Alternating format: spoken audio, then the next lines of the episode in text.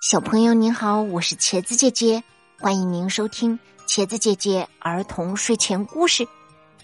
下面给大家讲寓言故事：乌鸦是怎么变丑的？我是一只丑陋的乌鸦，我们生活在一个狭小的角落里。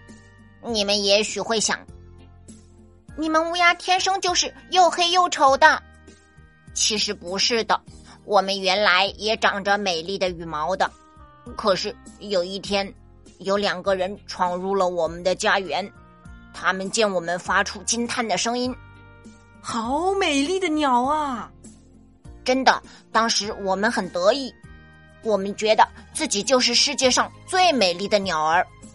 两个人坐在草地上，一个劲儿的欣赏我们的美丽羽毛，不停的发出赞叹声。他们坐了一阵，其中一个高个子拿出一包黄色的东西，顿时香味四溢。这好像是，好像是红烧肉的味道耶！我惊呼：“这可是我们平时很难吃到的东西啊！”接着，矮个子把肉倒进了我们的餐盘，那一块块红烧肉色泽红润，香气扑鼻。真是难以抗拒的美食啊！只见同胞们从树上飞下来，大家争相大吃起来。他们是吃的那么的开心，一边开怀的吃，一边还高兴的说：“人类对我们可真好啊！”突然，我的一个姐妹双手捂住胸口，嘴里顿时流出了鲜红的液体。脸上露出难受的表情，我还没有缓过神来，我的同胞们相继一个接一个栽倒在地上，痛苦的呻吟着。哈哈，这美丽的羽毛能让我们大赚一笔。其中一个人说：“啊，是啊，是啊。”另一个人也说。今天我们真是丰收了，发财了哦！我和其他同伴看到这情景，急忙迅速的躲到一个角落里，吓得瑟瑟发抖。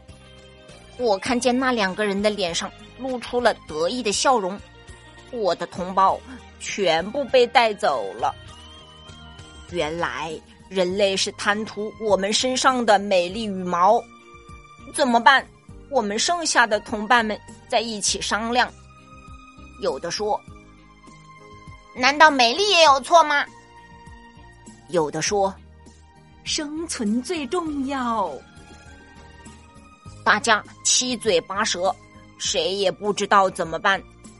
就在这时，我的脚趾一滑，摔倒在地上，地上恰好是一堆煤。我身上美丽的羽毛顿时变得黑漆漆的，哇，真丑陋耶！这时，一个同伴见了，高兴的鼓掌，说：“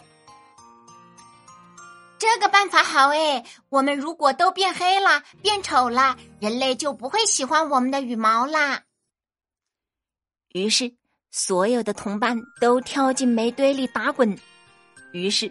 我们就变成了黑乌鸦了。